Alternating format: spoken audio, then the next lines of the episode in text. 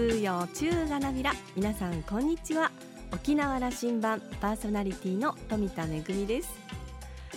カリウシウェアのシーズンが到来しましたね。あの本当に毎年いろんな柄色ねデザインも登場しておりますけれども私はですねちょっとハワイアンに似ているようなハイビスカス柄なんかも大好きなんですが一番好きなのは着物柄をベースにしたカリウシウェアなんですよね。先日ですねとっても素敵な着物柄のカリウシウェア発見しましたのでおいいなと思ってちょっと試着してみましたらですねデザインがもうウエストがキューッとこうもう絞られているようなデザインでですねちょっと泣く泣く断念をいたしました。あのカリウシウェア業界の皆様ぽっちゃりさんでも着こなせるカリウシウェアぜひよろしくお願いいたします。さあ沖縄羅針盤今日も5時までお届けいたします。どうぞお付き合いください。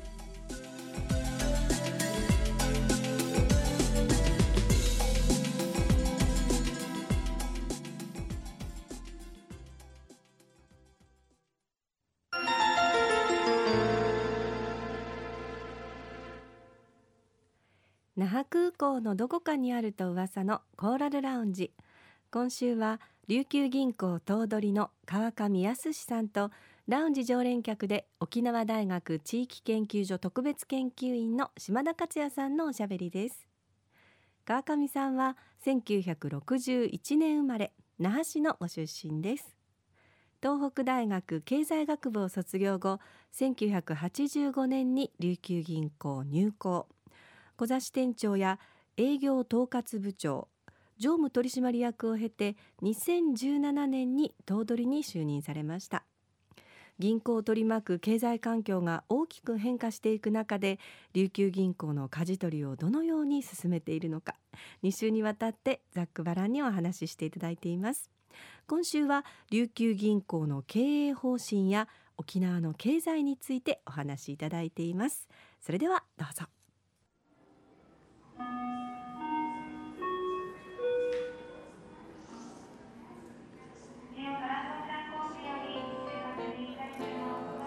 10代琉球銀行頭取でいらっしゃる、はい、あの先ほどの話ですけど大重鎮たちのあの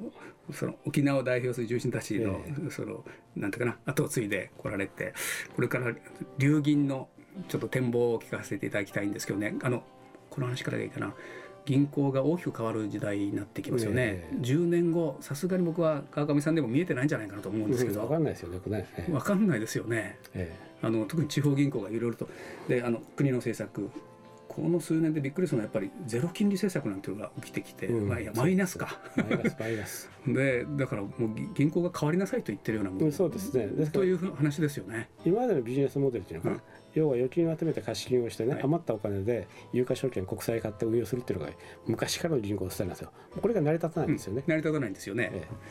でこれからどどういう展開を、うん、ですからね我々が今やってるのは、うん、まあ、カードビジネスもそうですけどもある意味フィービジネスですよね。手数料をいただくビジネス、はい、まあ、このカードっていうのは銀行が得意とする決済の分野をね、えー、まあ拡拡充していきながら手数料を得るというビジネス。これが一つです。それからもう一つはねあの法人関係の今その事業承継っていうんですかね。いろんな方々がこの後継者問題に悩んでらっしゃるんですよ。えー、例えば沖縄と戦後復帰のね時に起業してもうそろそろもう親父さんも70になってきてもうなんていうかな、えー、後で継ぎたいんだけれどもなかなかいい後継者がいないとかないしは後継者がいてもですねうまくこの会社の株をねどういったふうにつくと、えー、なんていうかなこう相続の問題がうまく回避できるかとかねそれじゃ悩んでらっしゃるんですよ。いやいい事業なさってるのに本当に後継者に告げなくても閉めてしまうみたいなことも、多々あるんですよね。でそこのところについて銀行としてですね、うん、例えばマッチングというんですかね、えー、自分の息子は、えー、後継していないかもしれないけれどもじゃあ同業種とかねないしはそれに近い業種の方でこの皆さんの仕事を引き継いで事業もねしっかり面倒見てくる人がいればそういった方と引き合わせてみたりとかですね、うん、そういう M&A とか事業承継とか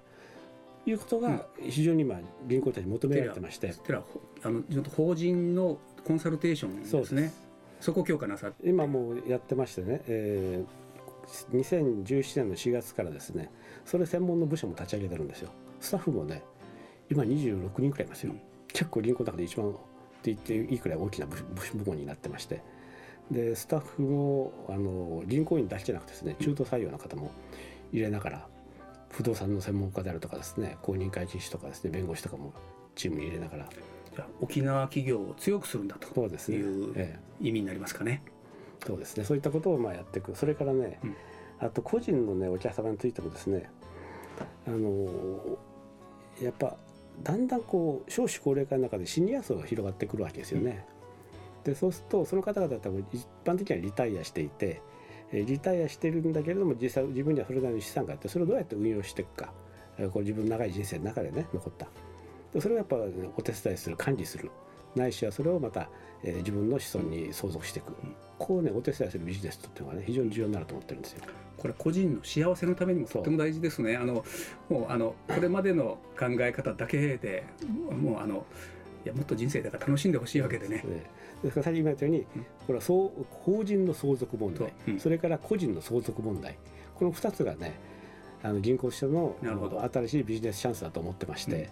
そこをどううん充実させるかっていうのが今僕らのテーマなんですね。うん今のモデルはあと四半世紀は仕事ありそうですね。ありそうですねですからただねこれはねあの、まあ、例えばフィンテックっていうのはねうん機械が、ねえー I- IT とかを充実させればどういうかなんですけどこういうコンサル的なねビジネスっていうのはこうそこにいるこ銀行員の人間的な質そのものが勝負なんですよヒューマンでヒューマンで。コミュニケーションができて。特にコミュニケーション、で人はね例えば、えーなんていうかな。例えば個人のお客様が我々の目の前に来てですね、えーこのお金を増やしたいんだ運用したいんだっていう相談から来たとします。でももしかしたらこの人の一番の最大の目的はお金を増やすことじゃないかもしれないんですよね。こっちではそう言ってるかもしれないけど、うん。もしかしたらうまい形で相続したいと、うんでそのために増やしてるかもしれないでもしかしたら税金に負けないようにしたいって言ってるのかもしれないしやっぱその辺のことっていうのはお客様の話をよくよく聞いてコミュニケーションを取りながらこの人の本当の望みは何なのかというのをね掴まないといけないんですよ。これがねまずスタートなんですね。だから言ってることを真に受けてねすぐ答えを出してって AI みたいなことはあまり意味がない。あのそういうフロント業務ができるような銀行を目指しているというよりかあの今ラジオ聞いてる人はあの休み明けに銀行を訪ねてみるということを促したいですけどいいですか、あいあのいやそそういう相談来たんだという話が、これ本店だけじゃなくて各支店でもそういうことは今機能としてあるんですね。でまあ、もう一つ言うとね、じ今じゃあ琉球銀行がそれがねきっちりできてるかって私まだできてると思ってないんですよ。で、まあ、これはちょっともうちょっと時間かかるかもしれないけどそういったのをきちっと作っていく体制をねどう整えるか、うんどういった教育のプログラムを作るかっていうのが実はね今年度以降のすごいあの大きな目標なんですね。で私、えーし東取就任して2年経ちましたけどその前のところはいろんなねあのシシステムの問題とか人事制度の問題ってところもある程度片付けたつもりなんですよ。で今3年目に入って今年のね大きなテーマはこの銀行の教育システムをねどうやって変えていくかこうお客さんとのコミュニケーションを高めてなおかつ、えー感受性を高めながらその人の持ってるスキルを高スキルを高めていくか。これをね引き出す教育の仕組み今社内のね、うん。これを構築するっていうのが今年の目標なんですね。流銀の内部資料をこう手元にと取ったんですけど、ええ。そしたらあの川上さんはカスタマーセントリックということをいつもおっしゃってるという、あのこれはその顧客本位という言葉ですよそうね。あのそのそれを裏返すと銀行本位のことをこちら側都合のことがこれまであったというわけでしょ？たくさんあったと思いはいますよ。、それ認めますね。もう全然認めますねね。そうだと思うんでみんな銀行のことはそういうふうに見てるはずですから、うんこれ変わりきれるが、あの私就任した時も話今常に話してるんですけど、例えばねあのお客様提供金の話しましょうかお客様がね銀行の窓口に来て「私提供金作りたいんです」と言いますよね。うんたら今まで何をしたかっていうとあ提供金ですか？じゃあこっちに申し込み書があるんでこれ書いてくださいあ次はこの申し込み書書いてください次これ書いてくださいっていうか何枚かで5枚くらい書いてですね「ふう」とか言うとですねじゃあちょっと待ってくださいとか言ってですねこの書類を集めてですね後ろに行ってゴニョゴニョゴニョとか言ってしかもまた、えーこの窓口の女の子が後ろのおじさんになりおばさんに、まあ、牽引ですよねチェックしていただいてそれから機械でなんか端末オペレーションしてからやっと預金証書が15分出てくるわけですよ。うんです。はい。ででもですよお客様にとって必要なのはこの預金証書だけなんですよ。うんでこの手前の15分の作業をたくさん書かせるこれは銀行都合なですよね。人工都合。だだだとしたら我々のやるべきお客様本位カスタマー選択というのはこの銀行都合の部分はゼロにはできないんですけどね、これいかに小さくしていくかっていうのにね注力しなきゃいけないんですよ。今これの戦いしてるわけですね。す。あの少なくても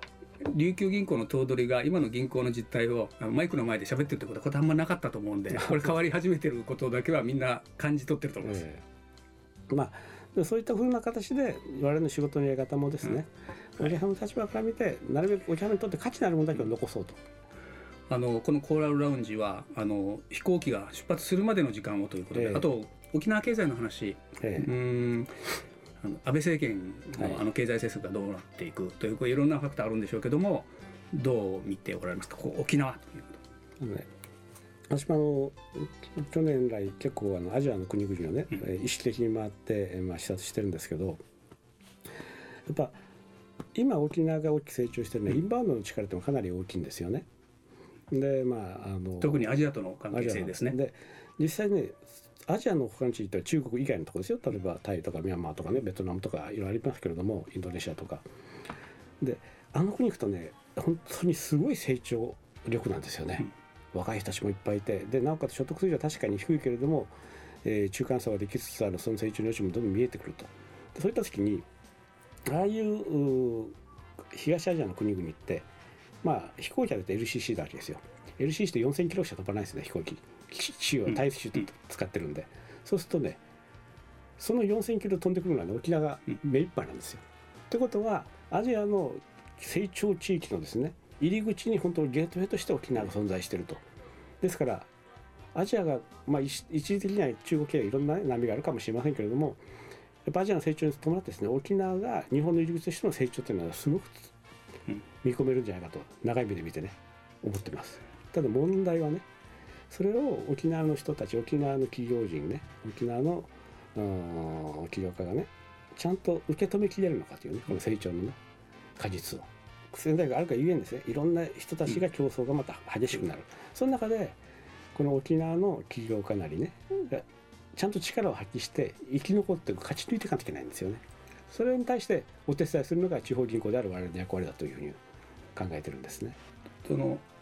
川上頭取時代がそうねあの前例で言うと3年4年5年あとそのぐらいあると思うんですけども川上さん時代にこれとこれはあの琉球銀行としてやっておくんだという話を最後していただいて、うん、そうですね、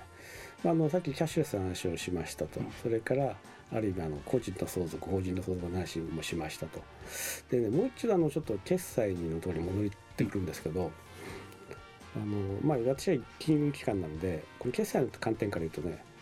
この沖縄で普及してるポイントの仕組みっていうのがありません？例えば、まあまあど、こういう飯なんで申し上げますけどなんとかポイントとかいろんなポイントがあります、うん、でもその運営主体っていうのは実はあの県外の企業さんなんですよね。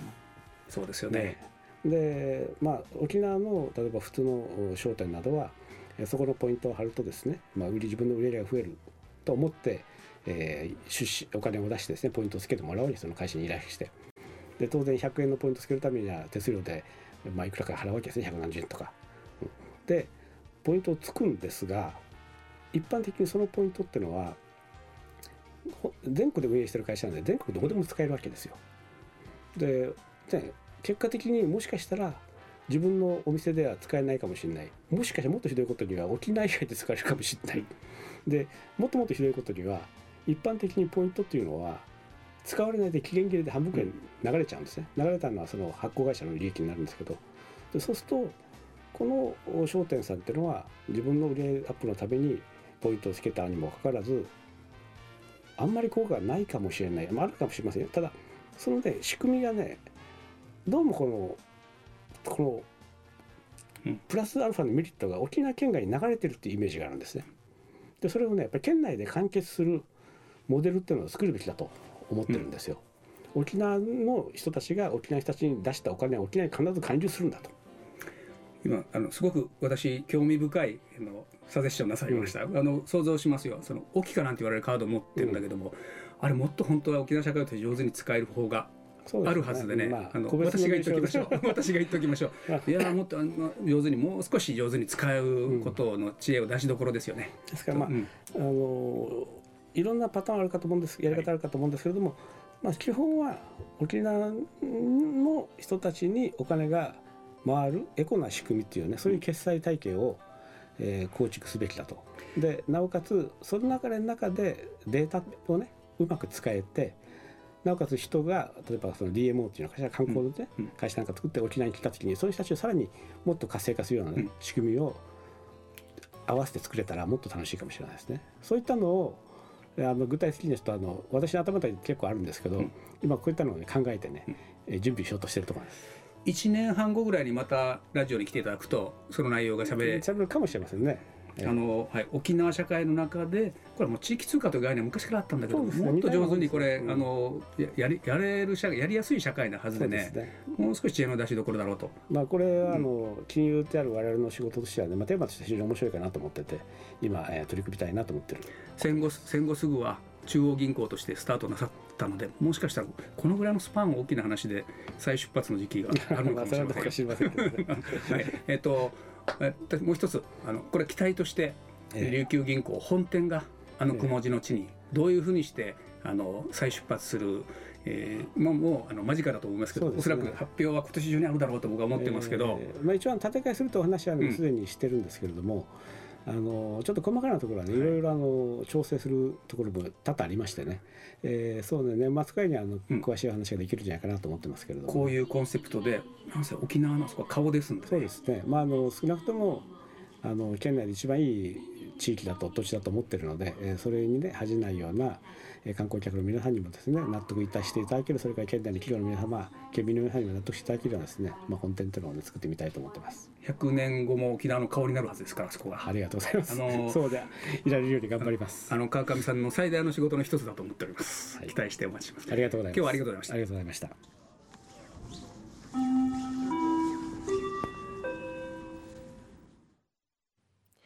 2週にわたってさまざまなお話をしていただきましたけれども、まあ、沖縄の経済っていうのは現在はやっぱり観光の好調に支えられているというところもありますけれどもアジアに目を向けてみるとアジアの成長地域の、まあ、日本への入り口という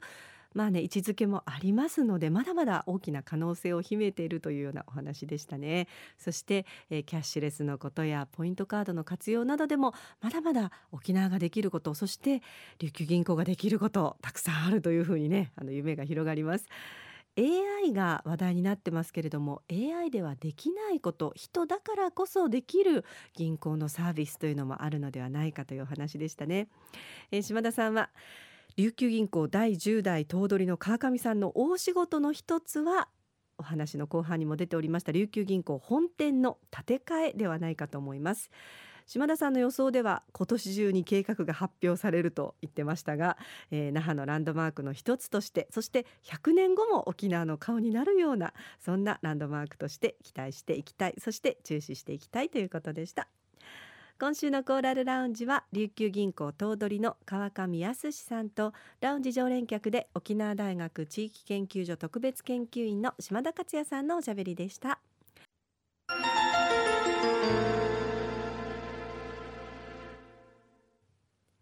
めぐみのあしゃぎだよりのコーナーです。今日は舞台公演のご案内です。6月15日土曜日午後2時開演で国立劇場沖縄小劇場で行われます語り組踊り食いしニヌファ節をご紹介いたします。あの今回の公演ちょっと変わってまして琉球芸能歌とか踊りとか組踊りとか様々な芸能がありますけれども今回の公演では琉球芸能の語りの世界をご堪能いただくという公演になっています。まず第1部は琉球講談です。琉球刺激国難の中からジャナウェイ方の最後を琉球講談として脚色して上演いたします。琉球講談ジャナウェイ方帝道の最後刺激国難よりお届けいたします。そして第2部では、えー、国立劇場沖縄の組踊り研修修了生の大城隆之さん。大変素晴らしいね歌三振の奏者ですけれども。彼がですね県立芸大の修士演奏会で発表した、え、新作の作品を上演いたします。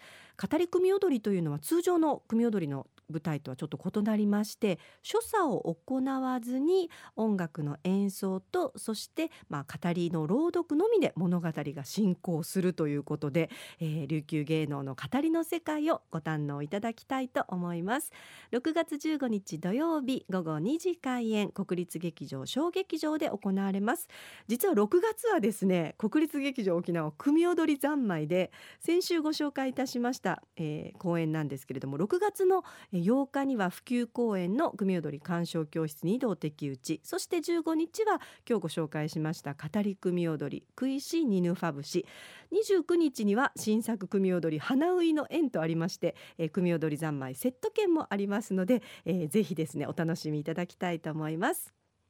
めぐみのあしゃぎだよりのコーナーでした。